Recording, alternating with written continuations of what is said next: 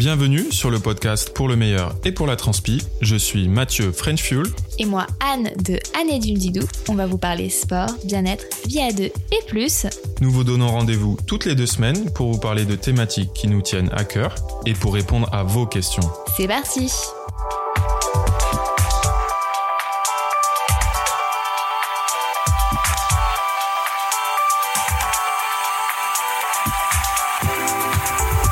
Bonjour à tous Salut tout le monde on espère que vous allez bien puisque ça y est, on est déjà la deuxième semaine après le déconfinement. Oui, car on enregistre cet épisode à quoi? J plus 10 du déconfinement? Oui, donc autant vous dire qu'on a plein de bonnes nouvelles à vous partager. Non, je rigole. Enfin dehors. Oui, donc comme d'habitude, on va présenter l'épisode avec une partie où on se donne des nouvelles et là c'est un peu particulier puisqu'en fait cet épisode est la seconde partie de l'épisode spécial équipement. Donc on a fait la première partie running et trail il y a deux semaines. Oui. Et aujourd'hui, on va parler triathlon, cyclisme, natation. Puisque c'était un peu trop compliqué de ne faire que un épisode, c'était beaucoup trop long. Donc on s'est dit que ça serait mieux comme ça. Donc euh, n'hésitez pas si vous n'avez pas encore écouté le premier épisode et que peut-être celui-ci vous correspond plus. On va se, se lancer dans ce détail d'équipement et même de petits conseils et d'astuces pour bien le choisir, les choisir si vous débutez euh, dans ces disciplines, puisque c'est aussi un peu l'objectif afin de vous éviter de commettre les erreurs que nous on a commettre en choisissant notre équipement au, début. Absolument. Mais d'abord, comment ça va? Anne Bah moi ça va, je revis. littéralement, euh, j'avais l'impression d'être en apnée depuis plusieurs semaines et euh, même un peu claustro euh, et très très à fleur de peau avec la fin du confinement. Et là, le fait de pouvoir retourner à la plage, voir le coucher de soleil, retourner en forêt, retourner juste, aller juste là où je veux, quand je veux, sans attestation, c'est genre waouh ah, C'est vrai que le, le fait de plus devoir faire l'attestation, c'est déjà euh, plus normal. Franchement, euh, je suis trop contente. Voilà, refaire du vélo, savourer, surtout qu'il fait super beau en plus en ce moment à Montpellier. Ouais, on dirait que c'est l'été. Même aller à la plage nager, euh, alors que l'eau est pas super chaude, mais ça passe. Enfin, franchement, juste c'est le bonheur absolu. Et même si professionnellement j'ai plein de contrats qui sont annulés, forcément on va vers un peu une crise économique, mais j'essaie de d'hyper positiver et j'arrive de nouveau un peu à me projeter, à envisager des projets, alors que pendant le confinement, c'était euh, au, jour, au jour le jour, euh, semaine après semaine, et on verra. Et là, ça va mieux, je me sens mieux, je me sens aussi pleine d'énergie, beaucoup plus créative. J'ai réussi à me relancer dans tous mes petits projets que j'arrivais pas, dans lesquels je pédalais dans la semoule. Euh, sur le home trainer? Oui, tu pédalais surtout. En fait, je pédalais sur le home trainer et je n'arrivais pas à faire autre chose. Et là. Libération. Voilà. Et toi? Eh bien, écoute, comme toi, grand bonheur de retrouver euh, à la fois les routes sur le vélo. C'est vrai que c'était euh, c'était assez ouf le premier ride en extérieur. Euh, j'ai l'impression d'être un gamin qui redécouvrait le, le vélo. J'ai dû passer 30, les 30 premières minutes avec un sourire un peu un peu débile. Et voilà, ça c'était vraiment du bonheur. Et la natation, pareil, on a la chance d'avoir la mer à côté. Oui. Donc c'est vraiment une grande chance et on en a profité assez vite, surtout qu'il fait vraiment super beau, même si l'eau est pas encore très très chaude. J'ai pas râlé. Et tu n'as pas râlé alors que je, je peux vous assurer que en temps normal, je, je ne t'aurais jamais euh, traîné à la mer dans une eau à 18-19 degrés euh, à cette période, si les, si les piscines avaient été ouvertes. Totalement. Et pour le grand sourire de gamin, je ne pouvais pas le dire puisque j'étais planqué derrière toi, puisqu'il y a quand même pas mal de vent à Montpellier. Oh, ça va. Puisque forcément. Tu vas pas commencer avec le vent non, mais hein, pour une fois qu'on peut rouler dehors. Non, mais forcément, le vent a attendu le déconfinement. Non, ça va, on, profite. Oui, on profite euh, et, on espère que vous aussi vous profitez, tout en sachant que euh, le virus est toujours là. Hein. On va pas euh, répéter les consignes de distanciation sociale, mais vous le savez, c'est très important de ne pas reprendre ça à la légère et de rester très conscient. On a quand même vu beaucoup de personnes faire du vélo, même si c'est autorisé. Alors, ce qui est autorisé a priori, c'est en groupe jusqu'à 10 personnes. Oui. Sauf que en, alors, en théorie les consignes c'est de d'avoir 10 mètres d'écart donc ce qui enfin Ce qui en pratique euh, Oui, à vélo, est complètement euh, idiot et pas clairement pas possible à respecter en fait. Donc, euh, Donc il vaut mieux pratiquer. euh, honnêtement, essayer de pratiquer, voilà, éviter les sorties en énorme groupe, essayer de, de rester. Ouais, essayer de patienter encore. Voilà, on a patienté deux mois sans pouvoir aller dehors. On doit pouvoir patienter encore. et c'est peut-être l'histoire de deux semaines. Je sais pas. Enfin bref, c'est compliqué. Moi personnellement, Restez je pense qu'il vaut mieux éviter les rassemblements de groupes et rester vraiment en tout petit groupe, tout petit entourage très proche. Enfin voilà, c'est euh, ou une amie, deux amis, mais on évite les, les, les groupes, les rassemblements. Moi, ça me stresse de ouf. J'ai l'impression que les gens, ils ont genre ils sont dit ah ça y est, c'est déconfiné, le virus, genre il est reparti au pôle Nord comme le Père Noël, euh, tu vois, l'année prochaine. Donc voilà. Et d'ailleurs, vu qu'on parle de cyclisme, c'est une bonne transition pour rentrer dans le vif dans du le sujet. vif du sujet. Pour ne pas trop débattre du virus, puisqu'on essaie quand même de rester dans notre thématique. Absolument. Alors la thématique, c'est donc le triathlon, le cyclisme, la natation. Bah voilà, c'est très très compliqué euh, de savoir euh, ce qu'on doit choisir quand on débute, notamment. Donc on est là aujourd'hui pour vous expliquer euh, un petit peu les essentiels pour le vélo, la natation et le triathlon, et de pas faire les mêmes erreurs que l'on a fait, et bien sûr répondre à vos nombreuses questions. Oui, après, on vous partage nos essentiels, mais aussi nos favoris, puisqu'on a quand même testé pas mal de matériel. Donc, c'est un peu nos essentiels et nos favoris après avoir testé euh, quelques produits, sachant qu'on n'a pas testé. Comme toujours, on vous dit, on n'a pas tout testé euh, dans le monde du triathlon, on n'a pas testé toutes les marques. On vous rapporte euh, soit nos tests, soit peut-être des échanges avec d'autres personnes qu'on a pu avoir sur la même thématique. Comme ça, on vous laisse ensuite faire le meilleur choix pour votre pratique. C'est ça. Et on attaque euh, par, je pense, le plus important quand on pense euh, triathlon, c'est la partie vélo, donc la partie cyclisme. Qu'est-ce qu'on doit euh, choisir comme vélo quand on débute? Tout d'abord, on va évacuer l'une des questions assez importantes, c'est un vélo de femme ou pas? Euh, Oui ou pas? Oui. Alors, Alors, il faut savoir que si on vous a déjà parlé de cuissard dans certains euh, podcasts, notamment sur euh, les bobos aux fesses ou les bobos à la fente, voilà, c'est seulement parce que nous avons une anatomie différente, hommes et femmes, et cela euh, s'implique aussi sur le vélo. On n'a pas des cintres qui sont aussi épais, aussi larges que euh, certains hommes. Les vélos sont plus petits, euh, la selle est adaptée, donc il y a une morphologie qui est beaucoup plus pensée pour la femme. C'est pas euh, quand on dit vélo de femme, on se dit tout de suite, euh, oh bah on regarde un vélo de ville, et c'est vrai que les vélos de femmes sont très féminins, avec des paniers, une armature qui est beaucoup plus euh, en V, donc euh, qui est beaucoup plus facile pour descendre de vélo avec une jupe sans soulever la jambe. Donc on se dit tout de suite que un vélo de route féminin, bah forcément c'est un truc de gnangnan, de fillette, alors que pas du tout. Un vélo de route femme, c'est un vélo qui est pensé par rapport à votre morphologie pour vous aider en fait dans votre pratique et dans le confort de votre pratique. Après, vous pouvez tout à fait être une femme et acheter un vélo d'homme à votre taille et euh, se- vous dire euh, bah, que ça va tout à fait, qu'il n'y a pas de problème et que vous êtes à l'aise. Mais comme d'habitude, ça dépend euh, des morphologies. Personnellement, moi j'encourage vraiment à aller sur le vélo de femme pour un confort sur le long terme, notamment au niveau du dos, des cervicales, des, des bras, puisqu'il y a aussi un problème de longueur entre la selle et votre et le cintre, puisque tout simplement, même en avançant beaucoup la selle, vous n'êtes pas morphologiquement comme un homme. Le, le- le buste souvent d'une femme est plus petit. Donc voilà, c'est important de considérer tout ça et de vous poser les bonnes questions. Moi personnellement, mon avis, c'est d'aller quand même sur des vélos pour les femmes, euh, sachant que et là, on va répondre à la question de Mathieu, puisque je sais qu'il fait les gros yeux, il garde le chrono du, du Oui. podcast. Sachant que pour un premier vélo, en fait, il faut surtout vous poser la question quel budget vous voulez mettre dans votre vélo? Parce que vraiment, un vélo de route, ça peut être euh, entre 200, 300 et 400 euros le premier vélo, d'occasion ou neuf avec ce budget-là, jusqu'à euh, 1000, 2000, 3000 et euh, 12 000. même pas. voilà, ça continue. 15 000. Voilà, ça continue énormément. Personnellement, mon premier vélo, c'était un vélo qu'on m'a prêté, un vélo Live, on me l'avait prêté, c'était vraiment un entrée de gamme euh, de la marque. Et euh, c'est là En où j'ai en alu, oui, et j'ai eu un gros coup de cœur pour euh, ce vélo, mais sa propriétaire qui me le prêtait ne, ne, voulait pas me le vendre à ce moment-là. Et donc j'ai dû trouver moi-même euh, bah, en fait euh, un vélo. Et c'était exactement le même modèle mais un peu plus récent. Et pareil en aluminium.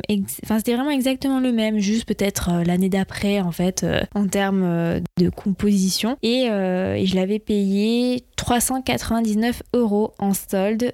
Je crois qu'il valait 700 euros. Enfin, il était, c'était vraiment une affaire et j'étais trop fière de moi de l'avoir trouvé. C'était la bonne taille, sachant que franchement, les amis, je sais pas si Mathieu va rentrer dans ces détails-là, mais c'est très important de choisir la bonne taille. De, connaître sa taille, ouais, c'est très important et, et c'est pas évident de le, savoir. Si on se projette même euh, en tant que débutant complet, on peut même se dire euh, il y a vraiment des tailles euh, sur les vélos. Enfin, je, sais que voilà, on a déjà eu ces retours de, réflexion, donc c'est important de, choisir sa taille. Oui, et sachant que contrairement à, c'est comme les vêtements, les amis, sachant qu'une taille chez une marque, des fois n'est pas la même dans une autre. Oui, oui, ça peut, il peut y avoir quelques variations. Donc c'est important de regarder. Justement, quand tu disais la, façon dont, sont conçus les vélos, la géométrie, ce qu'on appelle la géométrie des vélos, peut être différente d'une marque à une autre et d'un modèle à une autre. Voilà. Donc c'est vraiment important de prendre les, bonnes mesures, les bonnes cotes. Donc il y a forcément sa taille, mais il y a surtout la, la mesure de l'entrejambe au pied. C'est le plus important quasiment. Et ensuite, vous, sur chaque euh, site de revendeur, vous reportez cette mesure et il va vous donner la taille correspondant au modèle euh,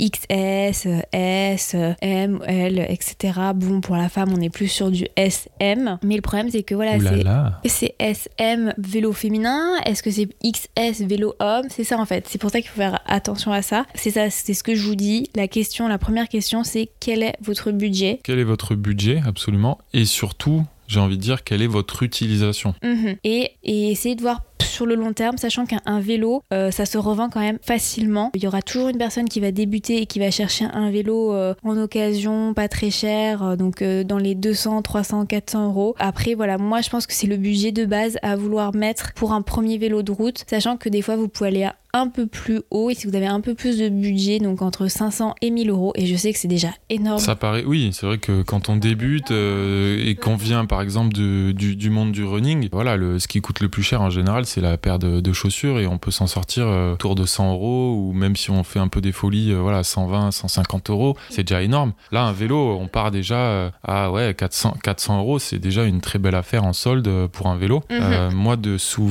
de mémoire, j'étais parti sur un vélo en carbone directement. Oui, alors attends, c'est aussi important de préciser la différence entre aluminium et carbone. Donc c'est la, c'est en fait c'est. Euh, Mais c'est la, la, la, matière euh, dont est fabriqué, avec laquelle est fabriqué le cadre. Le cadre.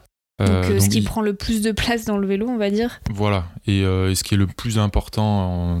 C'est la carrosserie de votre vélo, voilà. C'est ça. Donc historiquement, c'était c'était voilà plutôt en alu, sauf que l'alu est relativement lourd. Et depuis depuis quelques quelques années 2000. Ouais, voilà, quelques dizaines d'années, on a des vélos en carbone, donc beaucoup plus légers. C'est aussi un petit peu plus fragile, mais voilà, c'est beaucoup plus léger et donc un peu plus cher. Et quand quand, quand on vous dit beaucoup plus léger, c'est le jour et la nuit.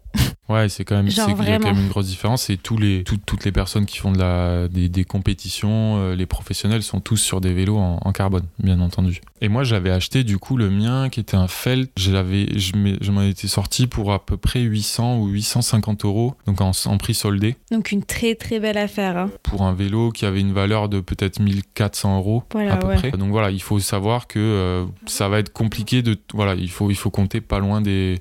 entre 800 et 1000 euros. Euh, pour un vélo en, carbone. Et après, bien entendu, il y a énormément de paramètres euh, qui rentrent en jeu dans le, le dérailleur. Le dérailleur, voilà, c'est enfin, c'est vraiment assez compliqué quand on, quand on débute, mais il faut se poser les bonnes questions. Pourquoi on débute? Pour quelle utilisation? Est-ce que je vais faire du triathlon? Est-ce que je vais juste, faire du, du, vélo de route? Enfin voilà, comment Est-ce que je vais faire de la compétition, de la montagne? Exactement, et c'est vrai que c'est difficile de se projeter là-dessus euh, au départ. Donc nous, ce qu'on conseille, c'est plutôt de partir sur un, vélo, euh, voilà, qui reste accessible par rapport à votre budget. Mhm. Et comme, euh, comme Anne l'a dit, comme tu le dis, on pourra toujours revendre son vélo. Voilà, il y aura toujours quelqu'un qui sera intéressé. C'est un investissement. Le vélo va se dévaluer, c'est certain. on pourra toujours le revendre euh, en moyenne. On peut, on, peut s'en sortir si on, si on en prend soin euh, pour deux tiers du prix. En fait, moins vous payez votre vélo cher, plus il va être très facile de le revendre et moins vous allez perdre de l'argent. Par exemple, si vous achetez un vélo d'occasion 300-400 euros, vous pourrez tout à fait le revendre après ou deux ans après 300 euros. Donc c'est euh, voilà, vous, vous- il va peu se dévaluer quand il est déjà en entrée de gamme en fait. Donc euh, c'est ça. Après, il faut toujours un très très bon entretien de votre vélo.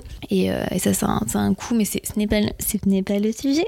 Hmm. Je m'éparpille. En tous les cas, voilà, on s'achète un premier vélo, pas trop trop cher, juste pour tâter le terrain, comme on dit. Et on donnez-vous un an pour vous lancer dans ce sport, pour passer au pédales automatiques, pour faire un peu de la vitesse, aller découvrir de la montagne, faire des premiers cols, même si ça sera peut-être moins facile que si vous aviez un vélo carbone ou une super Ferrari. Mais voilà, souvenez-vous, moi j'aime bien faire un petit parallèle avec euh, la voiture. Est-ce que quand vous avez eu votre permis, vous vous êtes acheté la bagnole de vos rêves? Non, clairement pas. Vous avez débuté avec une voiture euh, avec lesquelles vous pouvez euh, rentrer dans des trottoirs, euh, faire des rayures dessus. Enfin, c'est vrai. Franchement, ta, pre- ta Oui. première voiture, À elle part est. si vous êtes un enfant de star. Oui, mais voilà. Ou c'est like Sweet 16. Sweet 16. là, avec un Range Rover. en- Non, mais voilà. Là, franchement, nos- toutes les premières voitures, quand on a 18 ans, elles sont là pour être cabossées.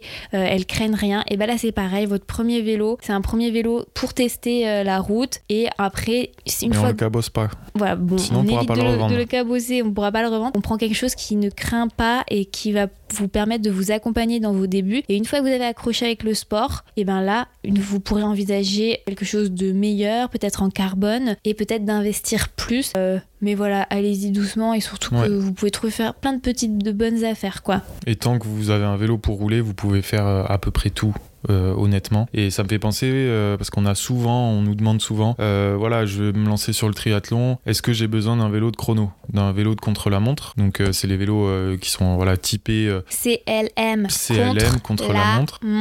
voilà qui sont qui sont plutôt des vélos typés pour bah, pour du triathlon longue distance. Qu'on voit à la télé. donc Ironman ou, ou, ou Alpha Ironman. La personne qui est en fait allongée sur son vélo, c'est ça, un vélo de contre la voilà montre. c'est c'est les vélos qui sont qui sont vraiment euh, Avec bah, des prolongateurs. aérodynamiques avec des prolongateurs intégrés qui sont faits euh, bah, pour aller euh, vite tout seul en fait. Hum, Et du coup, pour répondre à cette question, nous on conseille, bah, a priori ça ne sert à rien, après ça dépend toujours de votre niveau, de vos ambitions, mais nous on conseille toujours de, de commencer le triathlon avec un vélo de route assez classique. Alors après il y a vélo de route typé montagne ou plus aérodynamique, mais un vélo avec des prolongateurs, ça peut largement le faire, même jusqu'à des distances comme euh, le Alpha Ironman, voire même l'Ironman. Oui, après la beauté de la chose euh, d'un vélo, c'est que sur n'importe quel vélo, quasiment, vous pouvez ajouter des prolongateurs et changer la cassette pour qu'elle s'adapte euh, au triathlon que vous allez faire. Donc si par exemple vous avez acheté un vélo plutôt typé montagne, mais que vous préparez un Ironman qui va être tout plat, vous pouvez toujours ajouter sur votre vélo des prolongateurs et changer la cassette pour être plus à l'aise sur de la route toute plate.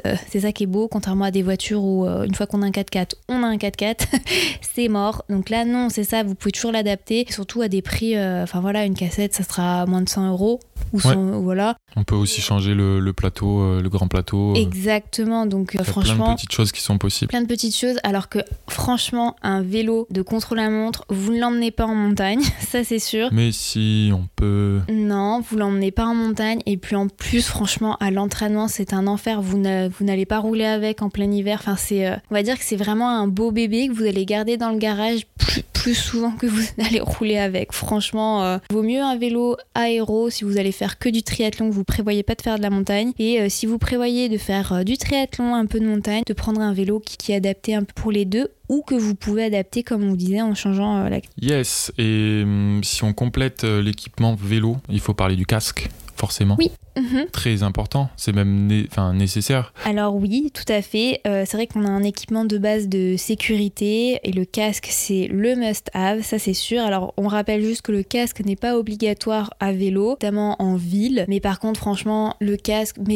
Porter un casque. portez-le tout le Franchement, temps. moi, ça me fait halluciner quand on croise clair. des cyclistes. Alors, Juste avec la casquette quoi, en mode la casquette ça suffit pour me ouais, protéger. c'est plutôt d'ailleurs euh, des personnes C'est vrai, des personnes âgées. âgées, tu euh, peux voilà, le pas de notre génération parce que euh, on sait que Bah, si vous regardez, aux années 2001, c'était pas c'était pas obligatoire. obligatoire sur le Tour de France, ce qui peut paraître complètement euh, incroyable, sachant que les mecs euh, roulent à 50 de moyenne, Oui, des descentes à 90 km/h dans l'école, ce n'était pas obligatoire. Donc, donc c'est vrai qu'il y a des personnes qui sont encore, qui sont encore restées bloquées, voilà, dans cette, cette mode du vélo sans casque, avec juste la petite casquette ou même sans rien, sans même les cheveux des fois. Donc là, zéro, zéro protection. Ah Ouais, tu crois vraiment que tes cheveux vont te protéger Eh ben, on sait jamais. Mais bon, Oui, après, on veut pas rentrer dans le débat du oui, mais les blessures à vélo sont moins liées euh, au casque, etc. Portez-le, ça fait toujours une protection en plus, et, euh, et en plus, ça vous protège aussi du soleil.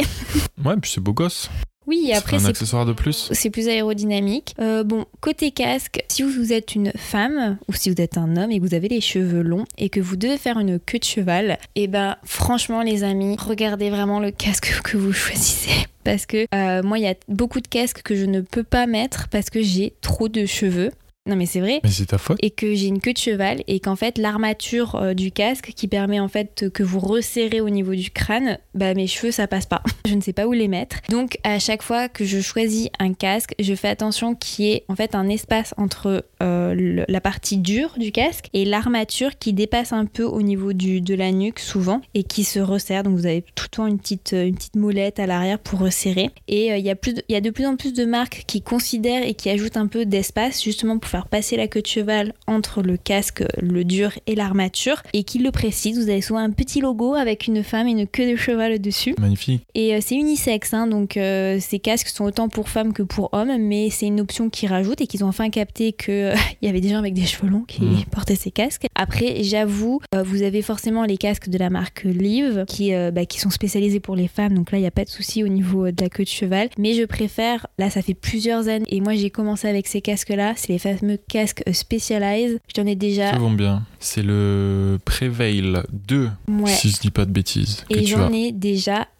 C'est mon troisième euh, modèle. Donc, je l'ai eu en blanc, je l'ai eu en rose, et maintenant j'ai un espèce de dégradé couché de soleil que j'adore. Et j'adore ce modèle. euh, voilà, je, je l'adore. J'ai testé d'autres casques euh, aux clés. Tu me piques le mien aussi. Voilà, mais, mais honnêtement, Specialized, c'est une marque qui, voilà, que j'aime beaucoup au niveau des casques. Après, j'en ai pas testé 50 000 euh, et il doit certainement en exister d'autres qui considèrent euh, le problème capillaire féminin et masculin, hein, bien sûr. Mais moi, voilà, je, je reste sur, sur cette marque-là à ce niveau. Très bien. Et C'est un bon choix. Ben moi, j'aime bien les casques Specialized aussi que j'utilise et également les hauts clés. J'utilise cela parce que ils ont ils sont équipés en fait du système euh, de fermeture BOA qui est en fait justement la petite molette dont tu parlais tout à l'heure qui est euh, ultra pratique. Ça permet de un serrage euh, adapté quelle que soit la taille de votre crâne. Voilà. Oui. Et aussi, il y a des tailles pour les casques. Oui. Attention. Mhm. Donc, euh, n'achetez pas n'importe quel casque d'occasion euh, voilà, sans connaître euh, votre taille. être. Sachant aussi que d'occasion, ça veut dire que potentiellement le casque a Abîmé. subi un choc. Et en tout cas, dès que votre casque subit un choc, il est à jeter. Oui, enfin, si c'est une, si c'est une chute, si, si c'est une chute, hein, s'il y a voilà. une Si vous, fissure, si vous le faites tomber dans votre garage, c'est bon, c'est ça, bon. ça va. Voilà, mais voilà, si mais votre le faire casque subit une fissure, il est mort. Il est considéré mort. Donc faites très attention si vous achetez un casque d'occasion. Autre petite chose, quand vous achetez un casque, le petit test en fait à faire pour savoir s'il vous va, c'est en fait de le mettre sur votre tête, serrer la molette sans la lanière euh, qui passe sous le menton et de baisser votre tête complètement. Et si le casque ne tombe pas sans euh, avoir mis la lanière, c'est que c'est bon, c'est à votre taille. Et par contre, ce qui est bien, c'est qu'une taille dans une marque, c'est exactement la même taille dans l'autre. Là, ce sont des tailles euh, fixes et universelles, là, contrairement vélo. Et attends, autre petit point casque, euh, Mathieu et moi, on a testé de Ah, le système euh, oui, euh, de sécurité de Specialized. Oui, NG. C'est pas que s'appelle. Specialized, vous pouvez aussi l'acheter sans en fait le système Specialized, vous pouvez le rajouter sur n'importe quel casque en fait et vous pouvez euh, le connecter en fait à une application et en fait dès que vous tombez, qu'il y a un choc sur le casque, euh, il prévient en fait un numéro que vous avez programmé. Tu peux envoyer des alertes voilà, à Ouais. vos proches. Donc ce- ça c'est Ça pas mal du tout. Bah, en plus ça s'écrit comme comme NJ euh, l'électricité Ouais, comme- je crois. Non c'est avec un A. Ça- Ouais. Donc euh, donc voilà petit aparté sur ça. Ouais, très bien. Euh, on n'enchaînerait pas avec les fameuses euh, pédales.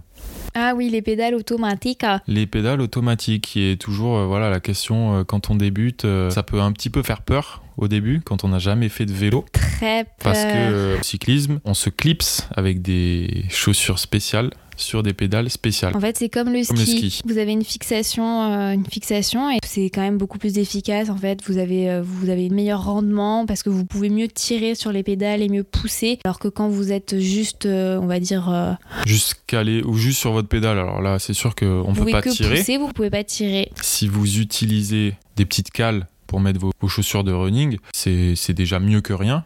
Mais euh, voilà, c'est, on peut pas tirer vrai- réellement. euh, Puis il y a de la friction aussi. Il y a de la friction, enfin voilà, c'est vraiment pas adapté. Euh, la pédale automatique, c'est vraiment, euh, vous verrez, c'est le jour et la nuit. Et même niveau confort, déjà, Niveau confort, les, les- en fait, sur de vélo vous permettent vraiment de pas avoir de friction, pas de frottement, un meilleur pédalage. la- votre pied est bien maintenu dans une meilleure, un meilleur angle, donc pas de problème au niveau des genoux, surtout si c'est bien installé. Moi, le gros regret que j'ai, c'est que je ne suis pas passée sur les pédales auto Assez vite. assez vite. Oui. J'ai mis beaucoup de temps, j'avais très très peur. Une appréhension qui, au final, est, elle est, Normale. elle est si- elle est normale, mais elle est finalement peu. Enfin, au final, quand on y est, elle est peu fondée parce que parce qu'on s'y fait très très vite. Non, je, enfin non, je suis pas d'accord avec toi. Personnellement, moi j'ai vraiment eu du mal et même euh, les premières séances, j'avais envie de retourner à mes pédales euh, normales puisque je, je voyais pas l'intérêt en fait des pédales automatiques. Je me disais que je pouvais quand même faire sans. Et honnêtement, j'avais très très peur parce que j'arrivais à clipser mais j'arrivais pas à déclipser. Je comprenais pas comment déclipser, comment faire ce petit mouvement de, cheville. Euh, je suis déjà tombée plusieurs fois à l'arrêt. J'avais très très peur de pas réussir à déclipser au bon moment pour ne pas tomber. Non, franchement, c'est tout à fait normal d'avoir une appréhension. J'aurais aimé qu'on me donne ce conseil-là quand j'ai eu, euh, quand on m'a mis mes pédales automatiques. Les amis, une fois que vous avez installé vos pédales automatiques, au-delà du fait de mettre la résistance au minimum une fois que vous les installez, donc euh, sur, euh, Parce sur que la, voilà, il faut savoir que sur les, les pédales que vous installez sur pas votre la vélo, cale, hein. donc la Ah, voilà. cale c'est ce que vous mettez sous la chaussure qui va venir se fixer à la pédale. Ouais. Et la pédale, c'est ce qui est sur le vélo en l'occurrence, et sur cette pédale que vous avez achetée, vous avez en fait une petite réglette une petite molette qu'on peut serrer ou desserrer et en fait qui permet bah, d'avoir un serrage soit plus souple, soit plus dur lorsque votre cale est engagée. Donc plus c'est souple, plus c'est facile à déclipser. Ça marche en fait comme pour les skis. hein. C'est ça. Des fois c'est pas assez euh, serré et vous arrêtez pas de déclipser et ça vous agace en ski. Par contre, à vélo, vous, serez- vous êtes euh, plutôt content de déclipser facilement, puisque ça veut pas dire que vous allez déclipser quand vous allez être en pleine montée, hein, puisqu'il faut vraiment faire un mouvement pour Latéral. pour sortir en fait euh, de la fixation contrairement au ski où des fois euh, ça sort pour un rien. Et franchement au début on n'arrive pas. On n'arrive pas à faire ce mouvement là c'est en fait c'est un tour euh, c'est un tour à prendre hein. honnêtement moi le conseil que j'ai à donner quand vous passez en pédale automatique c'est vous clipsez devant votre garage. Genre vous vous tenez à une porte de garage vous vous tenez je sais pas un poteau et pendant 10, 20, 30 minutes, jusqu'à temps que vous soyez à l'aise en fait pour déclipser, faites-le clipser, déclipser, pour que ça devienne vraiment un réflexe, pour qu'une fois que vous sortiez faire un tour à vélo, ça vienne tout seul. Et ensuite, n'hésitez pas pendant vos tours à vélo de clipser, déclipser, et surtout anticiper, anticiper. Dès que vous avez peur, dès que vous voyez qu'il y a une voiture, vous dites peut-être qu'il va falloir que je m'arrête, ben déclipsez un pied. En fait, vous perdez rien à déclipser, mais euh, en fait, en continuant à pédaler, même sans clipser, vous pourrez tout à fait reclipser juste avec la puissance de pédalage, sans vous faire mal. Et honnêtement, vous allez voir, après, ça va devenir un réflexe et euh, ça va rester très facile. Il faut se dire que les premières sorties seront un peu reloues, c'est normal. Et après, ça sera Les premiers juste feux rouges surtout. les premiers feux rouges et peut-être qu'il y aura des chutes à l'arrêt, mais promis, il vaut mieux chuter à l'arrêt, rigoler un bon coup, remonter, voilà, c'est c'est- c'est- euh, c'est normal, on est tous passés par là, voilà. N'ayez pas peur, Voilà. hein, quand même. Oui. Non, En général, voilà, il y a quand même, un- même si euh, on doit faire un freinage un peu d'urgence, un arrêt d'urgence, on a toujours un instinct après, une fois qu'on a. Oui, une fois qu'on a compris qu'il fallait déclipser, euh, promis, le cerveau va vous, va vous forcer à déclipser un pied ou l'autre. Vous verrez, c'est là où vous reconnaîtrez de quel pied vous êtes un peu plus puissant ou, ou pas. Puis ce sera toujours ce premier pied qui va déclipser pour que vous puissiez euh, mettre pied à terre. Après, c'est vrai qu'au début, on n'a pas ce réflexe-là et c'est là où on peut chuter à un stop, à un feu rouge. C'est tout bête, promis, ça fait pas mal. Moi, je l'ai fait plusieurs fois et voilà, ça arrive. Et ensuite, promis, ça ira tout seul. Après, en termes de marque, Mathieu on est très de- Shimano, donc Oui, euh, voilà. parce a débuté euh, là-dessus. Et surtout, que- c'est les moins chers. Oui, alors j'avoue que je, je suis pas un pro de, de la pédale, mais euh, voilà, il y a Shimano et Look, Look. qui sont les deux grosses marques les plus, euh, les plus communes. Il y a aussi, après il y en a Time. d'autres, Time, Speedplay. C'est les plus répandus quand même, que vous- Shimano. Ouais, Shimano et Look, c'est ce que vous allez retrouver le plus facilement. Le plus important, en fait, c'est vous choisissez une marque et après, par contre, il faut se, il Faut rester. rester. Enfin, en tout cas, il faut rester à cette marque-là quand vous allez choisir votre cale, parce qu'une cale pédale look, elle peut aller, elle peut se clipser que dans une pédale look. Une, une cale Shimano pourra se clipser que dans des pédales Shimano. Voilà, c'est juste Ouais. ça. Après, vous pourrez bien entendu euh, changer quand vous voudrez, mais il faut penser à ça. Après, la pédale, euh, ça a un coût et globalement, vous allez très peu la changer une fois qu'elle est mise en place. euh, Ah oui, une, une pédale, voilà, ça, a- ça a un certain coût, mais après, on la garde et, C'est la cale que vous allez changer. C'est pour ça qu'une fois que vous avez acheté, Et point très important, vu que tu parles de ça, quand on achète un vélo neuf, on n'a pas, euh, il pas est livré sans pédale. Donc c'est vrai que ça paraît un peu, un peu Bah, pour les ouf quand on débute. oui. Il est livré en fait en général avec les pédales plates, les pédales, euh, les pédales classiques comme sur tous les autres vélos. Par contre, voilà, il n'est pas livré avec des pédales euh, automatiques. Donc à bien à prendre en compte quand vous achetez votre vélo. sauf pour certains vélos neufs euh, qui sont plutôt orientés débutants, moi, tu te souviens, mon vélo, il était livré avec des pédales à cale. Oui, voilà, enfin des pédales plates ou avec juste le. Oui, mais par contre, certains, vé- certains vélos de route, dès que tu vas un peu plus cher, en fait, direct, ils se disent, c'est bon, ils ont leurs pédales. Donc, Oui, voilà, parce qu'ils savent très bien qu'il y a plusieurs marques de pédales et que chacun a la sienne et voilà. Exactement. Alors, on va passer maintenant sur euh, les questions qui sont euh, relatives au, au cyclisme ou au triathlon, mais sur la partie vélo. Donc, on a une question de Manon. Les prolongateurs sont-ils nécessaires et les utilisez-vous toute l'année ou juste sur les triathlons? Sinon, quand les utiliser Alors, Je déteste les prolongateurs. c'est vrai, hein, t'as du mal avec les prolongateurs. Après, euh, moi, mes prolongateurs, je les mets que quand je prépare effectivement un triathlon. Toi, tu voilà, toi, t'es vraiment dans ce cas-là de, Donc, euh, euh, je les mets un peu en mode au dernier moment et je fais quelques tests sur tes derniers Oui. entraînements. Et d'ailleurs, est-ce que tu les utilises pendant les courses? Parce Oui. que je ne te vois pas. Bien sûr que si. Oui, je les utilise beaucoup, Ah. beaucoup. Franchement, euh, je les utilise. euh, en fait, sur les courses, j'utilise quasiment ça. En fait. Et pourquoi pas, en- pas avant? Ben, en fait, euh, bon, les prolongateurs, par contre, c'est important. Ne faites pas du tout ce que je dis, hein, d'accord Les prolongateurs, c'est quand même très important de trouver votre équilibre et de trouver la bonne euh, position, puisqu'il faut régler les prolongateurs pour avoir un bon alignement euh, postural au niveau du dos, mais aussi au niveau des coudes. et, et quelque chose de confortable? Parce que, en fait, l'objectif des prolongateurs, c'est d'avoir déjà. Au-delà de ça, c'est d'avoir une bonne position aéro, mais aussi une position confortable pour pouvoir tenir de longues distances en fait. Les prolongateurs, c'est surtout fait pour ça, c'est pour, pour faire de la longue distance en vélo de route. Et euh, hormis sur des courses euh, de triathlon longue distance, donc c'est-à-dire Alpha Ironman, Ironman, parce que je pense pas qu'en olympique tu l'utilises énormément les En prolongateurs. olympique, euh, alors il faut savoir que les, il y a une taille réglementaire de prolongateurs. Et ceux qui les utilisent, ils ont une taille plus petite. Ils doivent pas dépasser les, manettes en fait euh, du, guidon. Donc c'est vrai qu'ils sont peu utilisés, ils ont beaucoup moins d'impact en fait euh, sur la performance parce que sur les triathlons court distance, on peut rouler en paquet. En fait, s'il n'y a pas de triathlon longue distance au programme, euh, je ne vois pas l'intérêt de Mm. mettre des prolongateurs sur mon vélo parce que franchement, même si je fais des sorties longues, euh, je ne cherche pas l'entraînement spécifique euh, à ça euh, et, et je trouve pas ça confortable de garder des prolongateurs toute l'année sur le vélo. Ouais, quoi. après c'est ouais, tout dépend. Je pense qu'il y a des personnes qui trouvent la position confortable justement euh, et qui aiment bien euh, se poser dessus euh, même sans forcément Bah, tu peux te poser sur ton guidon, t'es pas obligé de te poser Oui, sur ouais, tes mais t'es quand même prolongateurs. plus bas. Le- les prolongateurs sont faits pour ça. Il y a de la petite mousse. Ils font pas mal sur tes, sur tes coudes. Et ça peut être utile, voilà. Dès, dès qu'on allonge, la- on allonge la distance, ça peut quand même être utile d'avoir une position supplémentaire sur son vélo. Et c'est d'ailleurs très utilisé sur l'ultra cycling. Donc les, les distances plus longues ou les tripes, les tripes à vélo, en général, les personnes ont des prolongateurs pour euh, justement pouvoir reposer les petites mains et les poignets qui peuvent aussi euh, souffrir après euh, de longues heures sur le, sur le vélo. Tout à Et- fait. Est-ce nécessaire du coup? Non, c'est pas nécessaire. Euh, très franchement, euh, jusqu'à ouais avant, avant le Alpha Ironman, ça a peu d'intérêt. Même sur un Alpha Ironman, en fait, tout va dépendre aussi de Vous pouvez du tout à fait rester sur les cocottes, quoi. Sur un sur une course euh, en montagne. euh, si on prend euh, des exemples, enfin de Oui, euh, oui, sur les, les, les courses Alpsman, enfin des des, triathlons qui sont ouais. ou tri- par exemple triathlon de l'Alpe d'Huez ou des trucs comme ça Vous en avez ça n'a. Quasiment aucun Ça va vous gêner plus qu'autre Ouais, chose, ça- surtout ça- si vous faites de la danseuse et tout, parce que franchement, euh, en fait, je trouve que les prolongateurs, t'as une moins bonne euh, grippe. Enfin, je veux dire, si tu veux attraper le guidon, voilà. Bah, ça prend de la place, ouais, au milieu prendre de la du, place quoi. du, Donc du en plein milieu, faut le gérer. Donc franchement non. Après en termes de marque, moi mes prolongateurs en fait c'est des prolongateurs Live euh, qui ont été fournis avec mon vélo.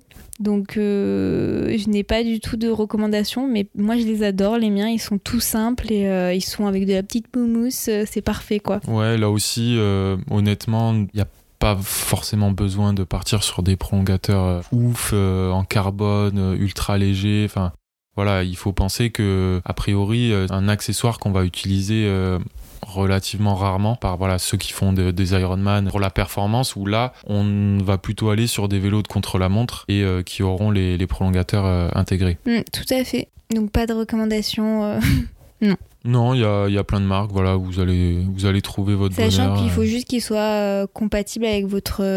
Voilà, il faut juste euh, voir par rapport à votre, votre cintre euh, de, de vélo. Le guidon, le cintre ou le guidon, c'est la même chose. Voilà, c'est la même cintre. chose. hein.